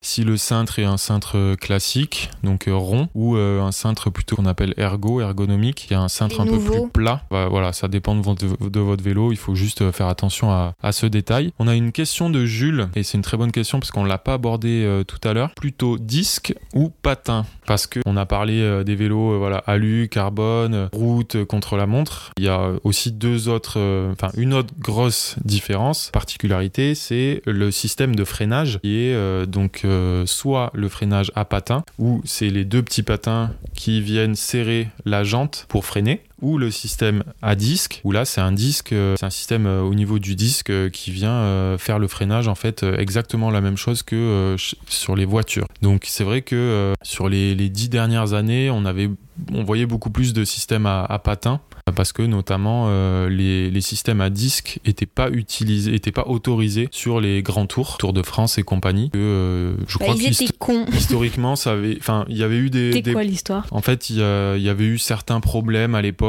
Euh, Peut-être que c'était pas pas au point niveau technique. C'était considéré comme dangereux. Ah bon? Euh, oui, par rapport au si- s'il y avait des chutes, etc. Parce que le, bah, un disque, c'est un élément euh, potentiellement tranchant. Et voilà, à l'époque, c'était pas autorisé sur la route, alors que c'est un système qui est Super répandu au VTT. voilà, très répandu et le seul en, en VTT en fait, parce que c'est un meilleur, un meilleur freinage. Et, et donc, pour répondre, disque ou patin, Disque. le disque revient en, en grande force depuis 2-3 ans. Non mais ça, c'est même, euh, ça devient la norme en et fait. maintenant, voilà, maintenant ça devient la norme. Euh, la plupart des grandes marques euh, repartent sur des systèmes à disque. Donc, l'avantage, c'est que le freinage un petit peu est plus performant et surtout, il est plus performant sous la pluie. Non, il est plus performant tout le temps. Tout le temps, tout le temps, et notamment sous la pluie, parce que le, problème du patin, c'est que sous la pluie, euh, le freinage perd euh, Non mais ça freine pas, ça vous ralentissez. en, en- en efficacité, notamment sur des jantes en carbone. Oui, après globalement sur le carbone, ça freine très très mal euh, le patin et surtout tu dis sous la pluie, mais aussi euh, n'oublions pas euh, sous la chaleur. Et sous, voilà, le problème aussi euh, des, des roues en carbone, c'est que sous la- l'effet de la chaleur et un freinage répété, la jante va surchauffer et peut provoquer euh, bah, des problèmes et des, Bah, la roue peut se déformer euh, définitivement voilà, des déformations. Et moi, je parle en connaissance de cause puisque j'ai eu ce, ce souci. à plusieurs reprises. hein. Tu peux Voilà. me remercier. Donc, donc, si on a un conseil, alors toi, t'es déjà passé sur disque, moi, je vais passer prochainement sur disque. Honnêtement, non, mais honnêtement, euh, si vous avez peur en descente ou si vous avez peur en général de la vitesse parce que justement vous avez peur de pas pouvoir vous arrêter, mais honnêtement, le disque, c'est le jour et la nuit. Moi, je, je revis, ça me donne confiance en général sur la vitesse parce que je sais que je vais pouvoir m'arrêter euh, beaucoup plus facilement. Je sais que je peux plus facilement freiner, avoir des freinages d'urgence. Donc même si à vélo c'est très très difficile les freinages d'urgence, je sais que je vais pouvoir beaucoup mieux maîtriser mon freinage sans déraper. Enfin, c'est vraiment génial et ça me donne beaucoup confiance aussi euh, dans les descentes de col et aussi sous la pluie puisque dès que j'ai eu mon vélo, on est allé le tester. mm, Forcément, il a plu. c'était une bonne manière de de le baptiser. Et là, c'était vraiment, mais pareil, le, c'était le jour et la nuit. Et quand je retourne sur mon vélo euh, à patin, je me dis, mais le truc ne freine pas en fait. Le truc Oui, parce que ralentit. t'es, t'es freinage à patin et sur jante en carbone en plus, donc qui est encore moins performant que sur des jantes alu. Oui, c'est important de le préciser, mais par contre, euh, n'oubliez pas, ça c'est un autre truc, que si vous changez vos roues, euh, il faut aussi changer les patins, parce que des, il faut des patins alu sur des jantes alu et des patins carbone pour euh, des, et des roues carbone. Euh, sinon, vous allez abîmer vos roues carbone si vous mettez de Donc euh, voilà, c'est- un autre détail, mais n'y pensez pas. Voilà, prenez, de... prenez des disques, c'est mieux les disques. Exactement. On a une autre question de Nathan qui nous parle de compteur. Il nous demande quel compteur de vélo on utilise, si on utilise un compteur ou si on utilise euh, une montre, par exemple. Donc une montre, ça peut, ça peut faire l'affaire. hein. Oui, Une- sachant si que- on a une montre de triathlon ou de trail, Mhm. chaque montre qui, a une, qui dispose euh, d'un GPS et d'une fonction euh, vélo cyclisme peut euh, Faire être voilà peut complètement faire l'affaire, notamment au début. Nous, c'était le cas. Moi, pendant, mais même pendant plusieurs longtemps. années. hein. Après, en plus, ce que vous pouvez faire, c'est que vous pouvez même acheter un support à montre pour votre guidon. Donc, Ouais, pour euh, certaines marques et plusieurs modèles, euh, cette option-là, sachant aussi qu'on peut, euh, peut, et on le voit très très souvent, euh, fixer sa montre tout simplement à, son, cintre, à son ouais. cintre. Ça fait largement l'affaire. Il y a quasiment, enfin, il y a une grande partie des, des fonctionnalités euh, qui sont nécessaires, Euh, vitesse, euh, distance, temps. Voilà, le seul peut-être souci, c'est euh, au niveau de la batterie et euh, au niveau de la taille de l'écran c'est qui petit, est quoi. un peu plus petit, sachant que voilà, quand on regarde sur le cintre, en général, on est, On on est un petit peu plus éloigné que quand on court et qu'on regarde à son poignet. Ouais. Donc ça, c'est une première réponse. Et euh, nous, au niveau de notre utilisation, on utilise hum, depuis longtemps maintenant un compteur Garmin. On a le même, c'est ce qui est problématique, On hein, a le même parce qu'on on me se trompe. C'est le Garmin Edge 820 qui est très très bien. qui est super, qui est un modèle assez compact, pratique, euh, lisible. euh, voilà, enfin nous, on en est euh, hyper satisfait. On peut synchroniser un cardio, On peut tout, ouais, on peut tout connecter, euh, cardio, euh, capteur de puissance. le Wi-Fi, les jeux vidéo. Non, je rigole. vous pouvez le connecter à votre téléphone. euh, Franchement, non, franchement, il est, il est vraiment bien. Vous pouvez recevoir les SMS, lire les SMS en Ouais. étant à vélo. C'est très pratique. Euh, refuser un appel, enfin franchement euh, c'est génial, on vous le recommande Ouais, chaudement. on vous le recommande. Alors Après, on, a, on, on est loin d'avoir tout testé. On connaît pas, on n'a pas testé Polar, Ouais, on n'a pas alors, testé j'avais testé Polar euh, Ah. il y a super longtemps. Ah bon? Ouais, début. Et c'était très bien aussi. Euh, voilà, mais euh, depuis, c'est vrai qu'on est sur Garmin. Il y en a, il y a plusieurs modèles. Il y en a des plus grands, des plus pratiques euh, pour la partie navigation d'ailleurs. Oui, voilà. Si voilà vous vous êtes un adepte de la navigation guidée, vous, vous allez vous aventurer dans des, des lieux un petit peu inconnus. Il y a des modèles qui sont plus pratiques pour ça. Il y a aussi la marque Wahoo qui est assez réputée. Puis bon, il y en a d'autres, hein, mais là voilà, ça va On vous aussi notre dépendre. de- favori. voilà, notre favori en tout cas c'est celui-là. Il est pas donné, mais voilà, il, il reste accessible avec une petite promotion. Bon après ça reste moins cher qu'une montre de, de sport. hein. Ouais, ça reste moins cher, exactement. Euh, ensuite, on a une autre question, d'ailleurs plusieurs questions à ce sujet, c'est comment choisir son cuissard? Alors c'est vrai qu'on en avait un peu parlé quand on discutait des petits secrets euh, pas glamour en sport, notamment au niveau des frottements. Alors bon bah je reviens au sexe. Quand on est une femme, on prend un cuissard pour femme. Quand on est un homme, on prend un cuissard pour homme. Les cuissards mixtes, ça n'existe pas. Ah si, ça existe. Oui, bah oui, mais en vrai, c'est des cuissards pour des hommes, donc euh, voilà. Pourquoi? N'oubliez pas, je suis, je suis pas du tout pour cette division homme-femme. Au contraire, j'aime quand on vit tous ensemble. Sauf que bon, bah par contre, entre les jambes, ça ne se passe pas comme ça. hein. Donc en fait, euh, votre cuissard, c'est pareil. Euh, effectivement, on a tous un fessier, mais par contre, devant, ça se passe pas pareil. Donc les, les, femmes, prenez un cuissard pour les femmes. Ne récupérez pas les vieux cuissards de votre mec ou euh, de, de potes. euh, voilà, quand vous débutez, prenez un cuissard pour les femmes. Ça vous évitera tout ce dont on parlait dans l'épisode sur les frottements. Après, en termes de de Après, il y a une autre, euh, voilà, il y a un autre élément important sur les cuissards. Ça va être la densité de la mousse, de la, De la chamoisine, chamoisine. de la peau de chamois. Donc, qui est l'élément en fait qui va vous, le coussinet, voilà, qui va vous protéger. L'effet couche culotte en fait, que quand vous voyez un gars marcher avec un cuissard, c'est ça. Ouais, mais c'est super important parce que c'est grâce à ça qu'on a pas mal aux fesses. Et donc, euh, il y a plusieurs types de, de peau de chamois. Certaines qui sont plus grosses, et plus confortables, qui vont être plus adaptées pour euh, des sorties longues, c'est à prendre en compte, et d'autres beaucoup plus fines, plus légères Quand vous débutez, quand vous débutez ou, ou que vous pouvez utiliser sur des sorties voilà, beaucoup plus courtes, euh, 30, 40, 50 km. voilà, on n'a pas forcément besoin d'un- d'un confort euh, oufissime. Après, voilà, au bout de une heure, les amis, ça peut vite commencer à faire mal euh, le vélo. Donc, c'est euh, quand même important. Honnêtement, je pense que si vous pouvez vous permettre d'investir dans un bon cuissard dès le début, prenez un bon cuissard, lavez-le souvent. Franchement, le vélo, je trouve, par rapport à d'autres sports, les fringues s'abîment très très très peu. Moi j'ai des vêtements que j'ai achetés genre l'année où j'ai débuté, que je mets encore et qui sont comme neufs. Enfin franchement il y a genre il y a... Parce qu'il y a peu de frottement finalement. Il y a peu de frottement donc euh, donc c'est vraiment des investissements. Hein. C'est pourquoi votre cuissard vous en achetez un vraiment bien, bien rembourré, parfait, euh, qui est fait pour les longues sorties. Même si vous débutez, euh, vous l'avez, il est noir, il va avec tout et vous pouvez le garder mais des années en fait. Franchement vous, allez, vous allez vraiment rentabiliser votre investissement Contrairement à si vous achetez un truc, euh, un petit boui-boui euh, là à 30-40 euros qui va vous faire aller 30 minutes, une heure sur votre vélo, après vous allez avoir mal. Vous allez en racheter un, aller un peu mieux pour des sorties un peu plus longues, mais de nouveau que vous allez progresser, vous allez avoir mal au cul et au final vous allez retrouver avec trois cuissards alors que vous en achetez un et lui il sera parfait pendant. Exactement. Et ça me fait euh, rebondir sur une des questions qu'on a reçues, une question de Maïté. Et c'est quelque chose qui est déjà revenu, hein, je pense, toi, dans tes, dans tes DM et, et, chez moi, c'est justement par rapport aux, marques, à certaines marques euh, qui sont plutôt haut de gamme, qui proposent euh, donc des bibs ou des cuissards euh, bah, qui sont très très, qui paraissent en tout cas très très chers, qui sont très très chers. Quand on dit très cher, un cuissard, ça peut monter jusqu'à 180 euros, jusqu'à même plus, 200 voire 250 euros, ce qui est, ça paraît hallucinant. Ça c'est des versions hivernales quand même. Ouais, ouais, oui. Euh, sur les versions été, voilà, mais on, peut, allez, admettons sur 200 euros, voilà, 200 euros, c'est, vous, imaginez, c'est voilà, c'est un bas, donc c'est très cher. Et on nous demande voilà qu'est-ce que ça vaut par rapport à euh, un cuissard euh, d'entrée de gamme, bas de gamme, voire même euh, voilà Décathlon. Est-ce que ça vaut vraiment la différence de prix? Alors bah, c'est ce qu'on disait. Alors d'une part, en fait, si c'est cher, vêtements de vélo, c'est parce que globalement c'est produit en Europe. La plupart des vêtements de vélo, vous allez voir, c'est made in Italy. Globalement, c'est quasiment tout made in Italy puisque c'est l'Italie qui a un certain savoir-faire à ce niveau-là.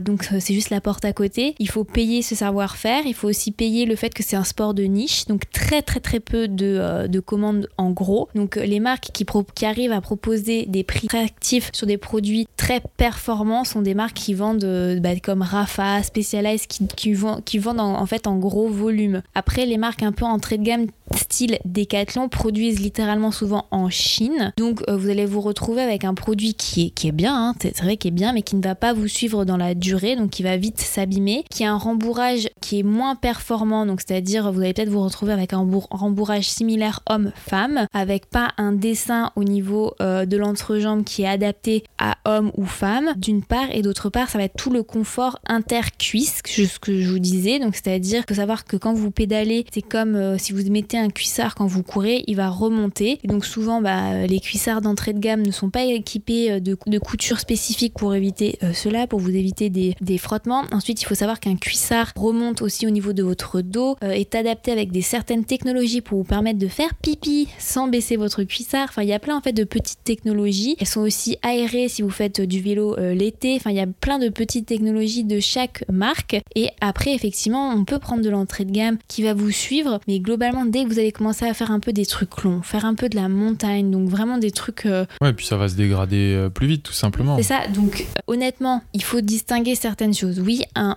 un cuissard, honnêtement, entre 90 et 130 euros, c'est un bon cuissard, même très très bon cuissard. Au-delà de ce prix-là, c'est un cuissard, on va dire, luxueux, mais qui, en termes de technologie, il y a peut-être une nouvelle technologie de malade avec de la pression, de l'aération, une certaine coupe, un certain tissu. ça reste, voilà, ça reste plutôt des détails. Mais c'est des détails, voilà. Il y a beaucoup plus de, design qui va être fait, mais euh, comme tu dis... Euh, Vous n'avez pas peut-être besoin, quoi. Autour d'une centaine d'euros, déjà un, un très bon cuissard a priori. Exactement donc voilà, il faut vraiment se dire est-ce que je veux investir? Est-ce que je veux soutenir une marque qui produit en Europe? Voilà, c'est ça. Ou est-ce que je veux plutôt du Decathlon qui est un peu made in China, qui va pas tenir euh, pendant des années et qui en plus euh, va pas être hyper confort? Voilà, en fait, il faut, peser le, pour et le contre, mais globalement, quand vous allez acheter un cuissard avec un certain budget, vous aurez vraiment de la qualité, il faut pas en douter là-dessus. Euh, moi, j'ai jamais été déçu des cuissards que j'ai achetés à ce prix-là. Après, peut-être qu'on peut rapidement citer nos top 3 des marques. Top 3 des marques.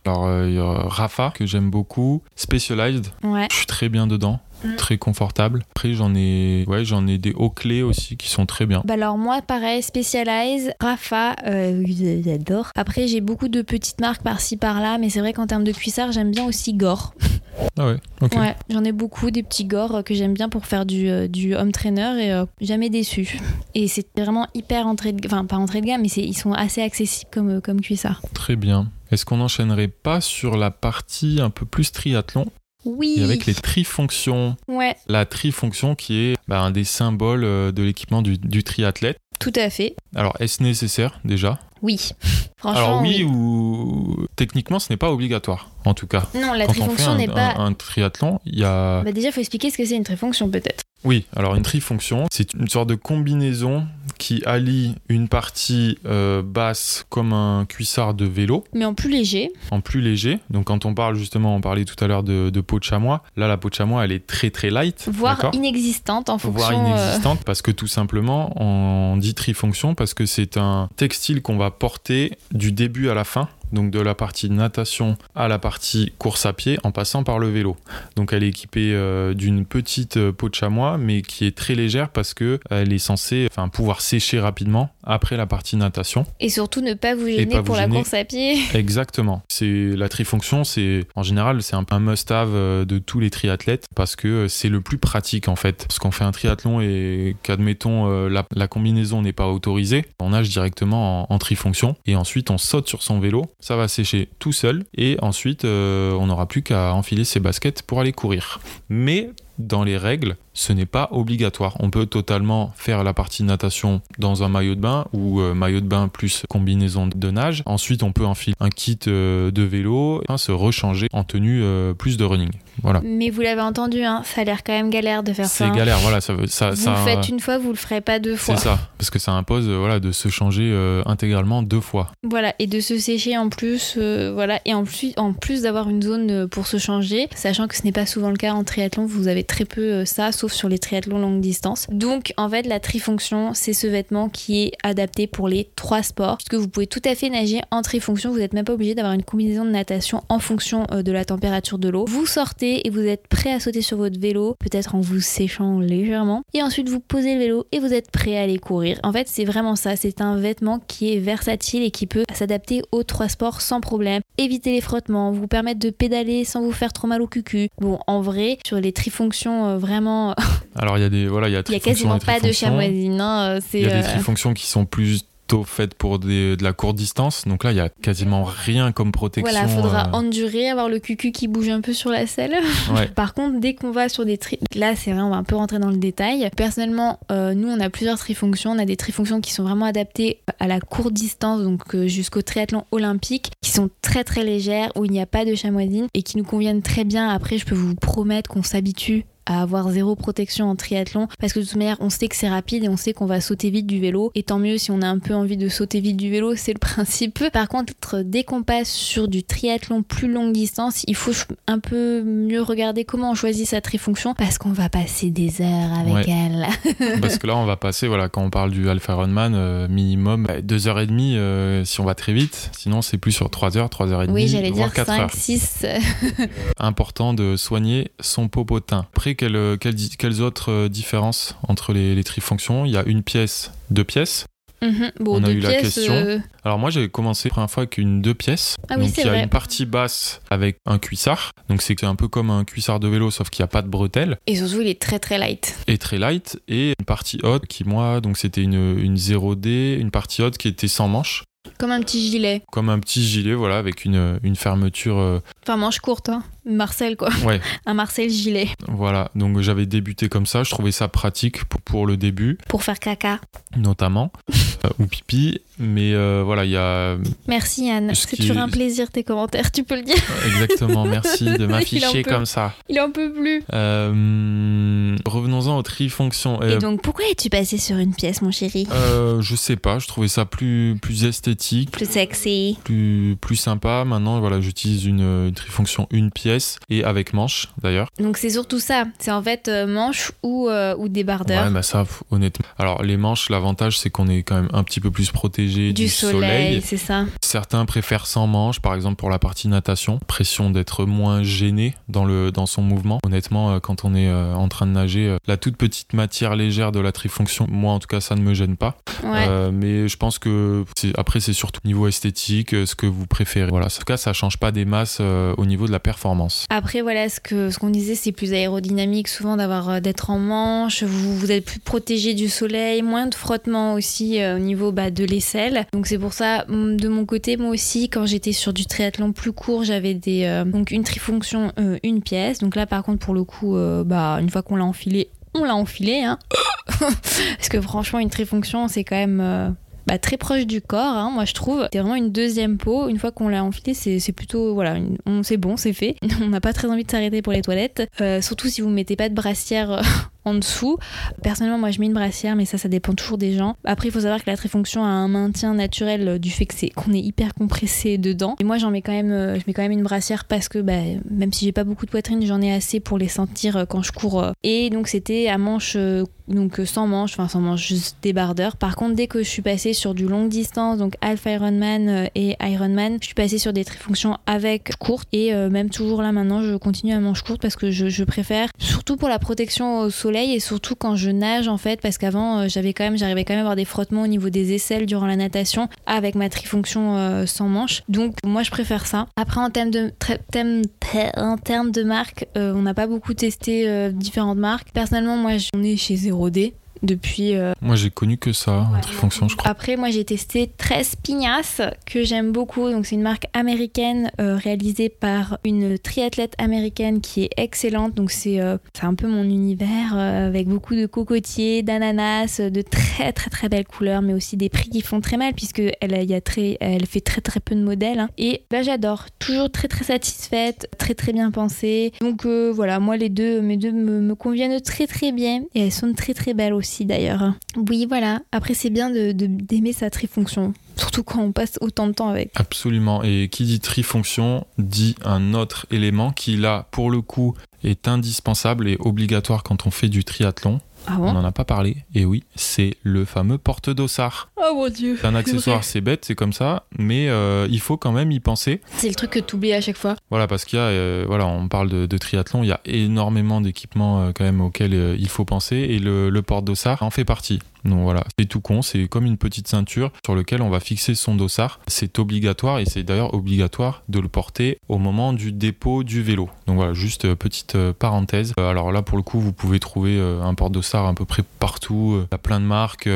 Qui pas très cher, hein, surtout. Voilà, ça c'est un équipement qui est, qui, est, pas cher. À ne pas oublier dans votre panoplie. Sachant que vous pouvez aussi, moi je les utilise beaucoup aussi en trail. Hein. C'est pas mal en trail, surtout quand on doit se changer, changer de t-shirt. Moi je les utilise tout le temps maintenant. Euh, ça évite en fait de défoncer son t-shirt avec un, des épingles. C'est super pratique, hop, vous l'enlevez, vous le remettez, enfin c'est euh, top quoi. Exactement. Et on va passer à la partie plus natation du triathlon parce qu'on a eu beaucoup de, de questions sur les combinaisons et les lunettes parce que voilà le, le triathlon on a souvent des courses où la combinaison de nage est obligatoire. Donc je rappelle la règle lorsque l'eau est à moins de 22 Non, non, non, ça c'est dans tes rêves. Lorsque l'eau est à moins de 16 degrés, oui, 16 degrés. C'est obligatoire. La ah combinaison est obligatoire. Quand elle est entre 16 et 24, elle est autorisée. Vous faites ce que vous voulez, combi ou pas combi. Et au-dessus de 24, elle est interdite parce que c'est trop chaud. Donc euh, voilà, euh, une eau en dessous de 20 degrés. Vous êtes très content de la voir. Ouais, on est quand même content de nager en combi, hein, entre 20 et 21. Euh, moi, en tout cas, nous, on nage en combi. Tout ça pour dire que c'est important de la choisir et ça aussi, ça fait partie des équipements qui sont quand même relativement chers chez le, le triathlète. C'est peut-être le plus cher après le vélo si on met, euh, met tout euh, bout à bout. Ça peut aller, euh, alors j'ai pas trop en tête tous les prix, mais globalement peut-être 100, ouais, 50. non, 200 quasiment. Même sur les, entrées de gamme, t'es très très vite à, à 200 euros. Voilà, on va dire allez, une fourchette de prix entre allez, 150-200 euros et jusqu'à jusqu'à peut-être 600, 700 euros sur les, les modèles très très haut de gamme. Peut-être un petit conseil et que nous on avait qu'on avait mis en pratique en tout cas euh, lors de notre premier triathlon, si je dis pas de bêtises, c'est de louer sa combinaison. Ça peut complètement vous, vous dépanner. Parce que voilà, quand on débute, euh, on sait pas euh, si on va accrocher avec le sport et être 300 euros dans un truc qu'on va utiliser peut-être deux fois dans sa vie, voilà, on y réfléchit à deux fois. Donc sachez qu'il y a beaucoup de boutiques qui permettent de, louer les combinaisons pour un week-end. Donc c'est super pratique. Sachant qu'en tous les cas, donc quand vous louez, vous, ça vous permet aussi de découvrir quelle est votre taille et celle-ci n'est pas forcément évidente puisqu'on peut, on, en fait, quand vous mettez votre combinaison de triathlon, il faut vraiment, de natation pardon, il faut vraiment mais vraiment que vous soyez serré à sec. Donc quand on dit serré, il faut pas que vous étouffiez, mais il faut pas non plus que vous soyez trop à l'aise. À aucun moment, euh, ça, elle doit bailler en fait. Voilà, faut surtout pas. Par contre, il faut surtout pas que vous soyez engoncé dedans, donc que vous soyez gêné dans votre respiration. Donc c'est vraiment un entre-deux assez délicat à trouver, et c'est pour ça qu'il y a beaucoup de tailles des fois en triathlon, donc des XS, euh, petit XS, grand XS. Enfin. Ouais, moi je suis medium tall. Voilà, donc. Non, oui c'est ça. Donc c'est vous dire, voilà. Donc c'est important de tester, euh, d'essayer. C'est sympa justement de cette partie location pour vous permettre de découvrir euh, la combinaison, de découvrir aussi ce que c'est de nager en combinaison. Parce que vous allez voir, c'est vraiment tout à fait différent. Vous avez une meilleure flottaison, une meilleure euh, fluidité dans l'eau. Donc ça c'est génial. Mais par contre, voilà, vous êtes, vous avez une combinaison qui vous gêne un peu dans vos mouvements, il faut aller chercher un peu plus, c'est un peu différent et surtout vous avez la respiration qui est un peu modifiée euh, de par euh, bah, effectivement ce, serrage un peu plus. Naturellement en fait, la combinaison va se dilater grâce à l'eau, vous allez faire un peu rentrer de l'eau à l'intérieur, euh, l'eau va. Mais si vous voyez que vous avez, vous êtes toujours pas détendu pour bien respirer, ça peut être un peu lié à la taille de la de la trifon, de la, ça peut être un peu lié à la taille de la combinaison qui peut être trop mais ça peut aussi être lié à beaucoup de stress, le stress d'être dans de l'eau libre, euh, le stress de voilà, parce que c'est stressant de nager, de sortir de la piscine et de se retrouver d'un coup dans la mer ou dans un lac euh, où on peut se demander, mon Dieu, il n'y a pas une pieuvre qui va venir me manger les doigts de pied. Voilà, donc ça peut être très lié. Donc c'est très important pour votre premier triathlon d'aller tester votre combinaison avant station officielle pour vérifier la taille de la combinaison, mais aussi pour que vous soyez à l'aise tout simplement dans cet élément et avec euh, cet élément. Exactement. Et après un, projet d'achat, un peu un peu à l'image de nos conseils qu'on a donnés pour le vélo, y aller euh, peut-être progressivement. Moi, en tout cas, j'ai une, une combi que j'avais acheté pour mon premier Alpha Ironman. Donc c'était après mon premier triathlon sur lequel j'avais loué une combi. J'avais acheté une combi donc 0D. Euh, c'était l'entrée de gamme, je crois. Je crois que c'était milieu de gamme quand même. Hein. milieu de gamme. Euh, voilà, parce que je me projetais quand même sur d'autres euh, triathlons. Mais ça date de 2016 et je l'ai toujours et je nagerai encore demain avec. Voilà, c'est quand même c'est un investissement, c'est certain. Mais euh, ça reste un investissement au long terme parce que voilà, on, a, on nage quand même pas 50 fois par an en eau libre avec sa combinaison. Donc ça tient dans le temps. Voilà, il faut juste y faire très très attention. Il faut la rincer, toujours la rincer, surtout si vous nagez euh, en mer. En mer avec le sel. Faire attention quand vous l'enfilez et vous l'enlevez avec vos ongles. Donc voilà, si vous avez des ongles longs notamment ou si vous les rongez, faites très attention parce que c'est ce qui peut générer des, voilà, des trous, euh, des, des petites marques, euh, etc. Même si les trous avant, en fait, dès qu'il y a une petite marque, ça peut être réparé, mais une fois qu'il y a un trou, ça ne peut plus être réparé. La combinaison est définitivement abîmée. Donc c'est important de le savoir et donc d'en prendre bien soin. Exactement. Et si on complète la panoplie du nageur, et notamment du nageur en eau libre, il faut qu'on parle des lunettes. Parce que on en parle oui, on en parle, euh, mais peut-être pas assez. C'est vrai que c'est pas évident de choisir ces bonnes lunettes. Euh, on est bien placé pour, euh, pour le savoir parce qu'on a testé quand même pas mal de marques et tout ne nous va pas clairement. Oui, et honnêtement, c'est pareil, même si on aura beau vous parler de celle qu'on aime, c'est pareil, ça ne. Moi déjà, j'aime pas celle que Mathieu a, et Mathieu aime pas celle que moi j'ai. Elle me convient pas. Donc, en fait, franchement, ça dépendra de votre nez, de la forme de votre visage, de vos yeux enfoncés, ou plutôt. Enfin, franchement, ça dépend de tellement de choses qu'il va falloir que vous ayez la patience de tester, et une fois que vous avez trouvé un modèle qui vous plaît, accrochez-vous. Ouais, alors c'est pas évident parce que moi là comme ça, ça me vient pas à l'esprit euh, possibilité de tester des lunettes euh, sans les acheter, à part euh, tester avec vos potes ou peut-être à Decathlon, je sais pas. Mais voilà, en tout cas, c'est pas évident. Moi j'ai fait peut-être deux ans ou deux ans et demi avec une marque plutôt spécialisée au libre qui me convenait assez bien. Et finalement, je suis pas donc c'était des Zogs. Non, je nage avec des tirs la marque Tir américaine qui me convient très très bien et qui me convient mieux. Euh, voilà, il y a d'autres marques que j'ai pas testées. Euh, les Speedo, euh, ça me convient pas des masses. Bah moi c'est pareil, j'ai énormément testé. Oui, j'ai énormément testé. Et toi, as, t'as- tout fait, je crois. J'en ai un paquet qui sont encore très bien en usage, mais que je n'ai pas aimé. On dit ne pas aimer, c'est par exemple, ça peut très bien se passer les premiers 1000 mètres, puis d'un coup on peut avoir une énorme migraine parce qu'en fait il y a une trop grosse pression sur le nez et on s'en aperçoit qu'après. Et c'est impossible en fait de garder ses lunettes plus de 30 minutes. Et là pour le coup, bah non, c'est plutôt mauvais signe. Je vous dis que des fois des, lunettes peuvent déclencher des migraines. C'est vous avez beau desserrer de partout, des fois c'est juste la ventouse qui est faite de telle manière qu'elle appuie euh, un mauvais endroit au niveau de l'arcade. Voilà, il y a plein de choses qui sont liées. Voilà, moi j'en ai testé plein. Euh, j'en ai plusieurs en tête que j'ai bien aimé que qui sont restés, donc c'est des Zog, des Zogs, c'est ça. ouais. Que j'avais bien aimé. C'est vrai que c'est celle que j'ai utilisée sur mon Ironman, donc euh, voilà, très contente. Mais euh, pff, je trouve que les derniers modèles, c'est pareil. Quand il y a une évolution, il y a un truc tout de suite, euh, voilà. J'ai pas aimé les derniers modèles, trop fragiles aussi. Je trouve que les élastiques pétaient souvent. J'ai bien aimé les tirs, c'est vrai, mais pareil, je trouve qu'avant tout, me faisait vite des. Ouais, ça te correspondait pas à 100%. Ouais, puis surtout, ça me faisait des marques énormes.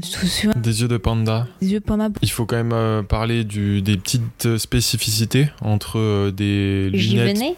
Plutôt typées, euh, on va dire, euh, natation en bassin, donc qui, qui vont être euh, avec plutôt des petites ventouses, enfin en tout cas des petits... Ça, c'est pas spécialiste bassin, c'est surtout comment le verre est traité en fait. il y a aussi la partie vert. Après, vous avez aussi les fameux modèles suédoises là qui est juste autour de l'œil, mais ça, franchement, C'est j'en ai parce que voilà, c'est des modèles qui peu confortables, donc qui sont faits plutôt pour des voilà des séances en bassin plutôt courtes. Et par contre, en eau libre, ou quand on va se projeter par exemple sur un Ironman, où on va passer plus d'une heure dans l'eau, à chercher les bouées désespérément. on, on va plutôt s'orienter sur un modèle un peu plus confortable, donc avec des ventouses euh, un peu plus un peu plus larges. Voilà, c'est c'est en tout cas visuellement c'est ce qui ressort. Oui, en tous les cas, en tous les cas, effectivement, le fait d'avoir euh, des ventouses, c'est beaucoup plus confortable que de ne pas avoir de ventouses. Euh, en tous les cas, les modèles que vous allez mettre en eau libre sont des, euh, des modèles avec des verres euh, polarisés, donc anti-UV, puisque j'espère que pour vous qu'il y aura du soleil à l'extérieur et c'est très important d'avoir euh, un, des verres traités et polarisés. Au-delà de ça, c'est aussi important d'avoir des lunettes avec une bonne dimension en fait de vue. Donc c'est pour ça que vous avez des lunettes de piscine qui sont un peu plus plus larges. Vous avez des verres plus larges que si vous aviez des verres en fait que vous utilisez par exemple à la piscine. Où d'une part les verres ne sont pas euh, traités anti-UV parce que vous n'en avez pas besoin en bassin intérieur. Par contre, si vous êtes en bassin extérieur,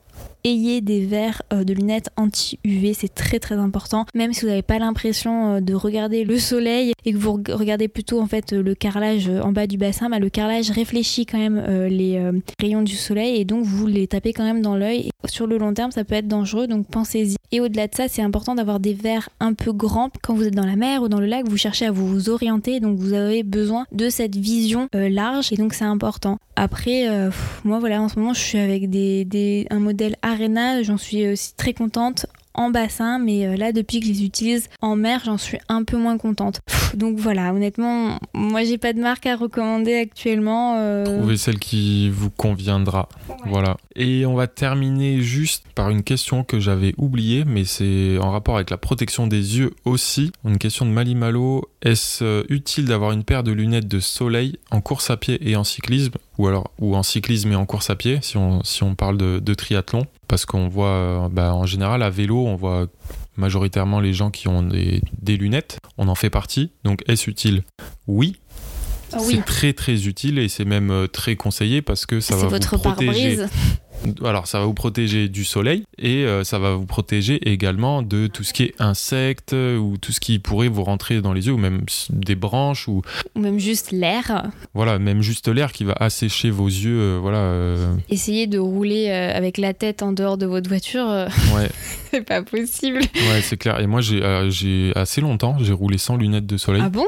Ouais, au tout début, euh, pendant au moins un an, un an et demi, j'avais pas de lunettes ou je les portais très rarement. Et c'est vrai que, enfin, depuis, euh, depuis que j'en porte, c'est quand même le, le jour et la nuit. Oui, oui, oui, je peux te retrouver des pas, photos. C'est un indispensable, clairement. Et, et oui, et franchement, c'est vrai. Quand je dis c'est votre pare-brise, je déconne pas, hein, parce que des fois, vous, vous tapez de ces insectes Ah ouais, sur moi les j'ai déjà lunettes. pris des bourdons. euh, Des abeilles, des machins, vous êtes super content d'avoir des lunettes. Et d'ailleurs, on se moque un peu de la taille des lunettes de certains ah, cyclistes. moi, c'est des pare-brises. mais certaines. en vrai, c'est vraiment pour ça. hein. C'est vraiment pour se protéger euh, et aussi de l'air. Et euh, si vous portez des lentilles, et aussi de l'assèchement euh, de l'œil avec l'air qui, qui vient. Et d'ailleurs, au passage, j'en ai pas parlé sur les, les lunettes de natation. C'est pensez-y que vous pouvez aussi mettre vos lentilles sous les lunettes de natation et c'est important d'avoir des lunettes adaptées.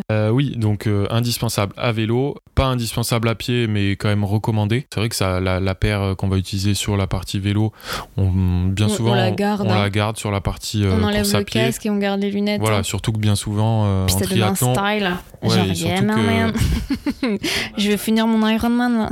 surtout qu'en général on attaque la partie course à pied vers, euh, vers 11h ou vers midi au moment où le soleil tape le plus. Qu'on en peut plus.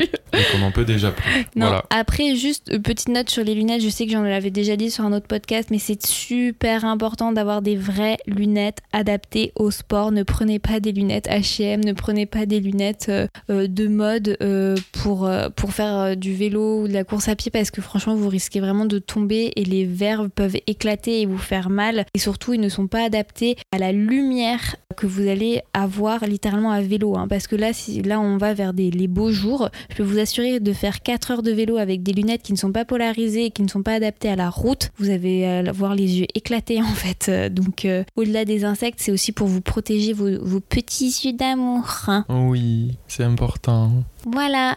Mais je crois qu'on a terminé. En vrai, il y avait plein d'autres équipements euh, auxquels on aurait pu euh, parler, Ouais. mais c'est vrai que le podcast se fait très très long là, les amis. Mon Dieu, j'espère que vous allez tenir. Bon, rapido, les coups de cœur. Les coups de cœur. Alors, bah, Alors, je vais commencer parce que je me doute que tu n'as pas préparé ça. Bien sûr que je l'ai préparé. Ouais, ouais, ouais. Donc, euh, bah, moi, quelle surprise, j'ai un podcast à vous partager, les amis. Ouais, bon, alors en fait, c'est une copine qui m'a partagé euh, ça et je crois qu'il n'est plus du tout actif en fait. Je sais pas s'il il est encore euh, d'actualité et s'il est encore actif, mais voilà, je voulais vous partager le podcast euh, transfert de slate.fr. Donc en fait, il s'agit en fait, il s'agit euh, d'un podcast qui partage des histoires de particuliers assez what the fuck, genre trop folle quoi. Genre euh, une, une femme euh, dont la mère euh, s'est fait assassiner, elle vous partage son histoire. ou ça peut être aussi une personne qui a la relation avec ses cheveux, donc une personne racisée. Enfin, c'est vraiment, voilà, c'est juste des anecdotes de vie, mais hyper scotchantes. C'est juste, voilà, je vais utiliser le terme scotché. Vous, vous êtes juste, vous écoutez et vous dites, mais non. Mais genre, juste, c'est ça. C'est intéressant ça. C'est hyper intéressant et c'est hyper varié. hein. Quand je vous dis, ça parle de cheveux, ça parle d'amour, ça parle de meurtre. En fait, chaque histoire est hyper différente et toutes celles que j'ai écoutées, à chaque fois, j'étais. Ça, soit ça va vous scotcher sur place, ça- soit ça va vous révolter. Moi, il y a certaines histoires où je me dis, mais non, ça n'a pas pu se passer comme ça. Enfin voilà. Et c'est cool. Moi, personnellement, comme j'aime bien avec mes copines papoter, faire les gossips et écouter Ah des bon histoires un peu. euh, voilà, j'adore écouter les histoires de mes copines, euh, des fois un peu trop what the fuck, où tu vois, t'es t'es vraiment scotché, tu tiens ta tisane à la main et tu, tu veux même pas la boire tellement tu es scotché aux lèvres de ta pote. Et ben là c'est pareil. Voilà, je vous recommande ce podcast chaleureusement et merci euh, ma pote de me l'avoir fait découvrir. Je suis très contente de vous le recommander. Et pardon pour cet accent parce qu'après on va dire que je suis raciste avec oui, mon c'est quoi accent. cet accent? Pardon, pardon. Allez, t'as trouvé ton coup de cœur, The Last Dance. Allez, à la semaine prochaine. Même si euh, on pourrait le remettre. Non, non, euh, coup de cœur en rapport avec euh, l'épisode, parce qu'on en, en plus on en a pas trop parlé, mais c'est mes chaussures de vélo que j'utilise, mes chaussures de vélo Specialized. Parce qu'elles sont équipées du système de fixation BOA. Alors on, l'a parlé, on en a parlé pour les casques, mais c'est encore Hashtag plus... sponsorisé. hein. Bah non, pas du tout. C'est des chaussures que j'utilise depuis euh, des années. Le modèle, c'est les Specialized Torch 3. Je vous en parle parce que c'est un très bon modèle, mais euh, c'est pas le modèle le plus haut de gamme. Et c'est très, c'est hyper durable, hyper confortable. Et le système donc de fixation BOA, qui sont les deux petites molettes. Il y a, il y a juste deux petites molettes, euh, tout petit scratch euh, devant, permet un serrage adapté. On peut serrer, desserrer pendant qu'on roule. C'est vraiment euh, super. Je vous les recommande. C'est vrai qu'on n'a pas du tout parlé euh, des, euh, des chaussures euh, de Ben vélo. Mm, Petit dommage, peut-être une voilà. autre fois. Donc le coup de cœur est adapté. hein. Tout à fait, tout à fait. Euh, D'ailleurs, n'oubliez pas, on n'a pas précisé, mais les chaussures de vélo, comme tout globalement, euh, sur ce qu'on a dit, ce sont des investissements. euh, vous les abîmez très peu puisqu'elles ne touchent quasiment pas le sol. Elles font que pédaler. Elles peuvent vous durer mais des dizaines d'années. Nous, on, ouais, non attends, oui, une dizaine d'années. Oui, parce quand que on croise des cyclistes avec certaines chaussures, J'allais oui. dire parce que Alexandra, une de mes amies, a vrai, ses dernières chaussures ont vraiment duré 10 ans. Vraiment. Ah ouais. Donc, euh, bon, après, là, à la fin, elles étaient vraiment sur. C'est vraiment un investissement parce que ça coûte presque aussi cher que des bonnes baskets de, de ouais, un petit peu plus. Sachant que vous pouvez tout à fait en trouver très très facilement en solde euh, à vraiment pas cher en fin de saison, Ouais. euh, petit peu top quoi. Voilà. Après voilà, on va pas rentrer dans les détails de nouveau parce non, que cet épisode est trop long. Oh là là. Mais on vous a même pas dévoilé le prochain thème. On va le garder pour nous. En secret. Un secret. Peut-être qu'on euh, fera voter, on sait pas. Voilà. D'ailleurs, on voulait encore vous remercier pour toutes les personnes qui prennent le temps de nous laisser une petite note sur, sur euh, Apple Podcast. Mettez des étoiles. Mettez-nous des étoiles dans nos yeux, s'il vous plaît. Ah oui, envoyez du rêve. Parce que c'est moi qui fais les montages et j'en peux plus d'en- d'enlever les D'entendre ta voix. Mmh, bon, Bon, allez. allez. on vous remercie. On Il raccroche. se fait tard. Euh, profitez bien, soyez prudents et à bientôt. À bientôt.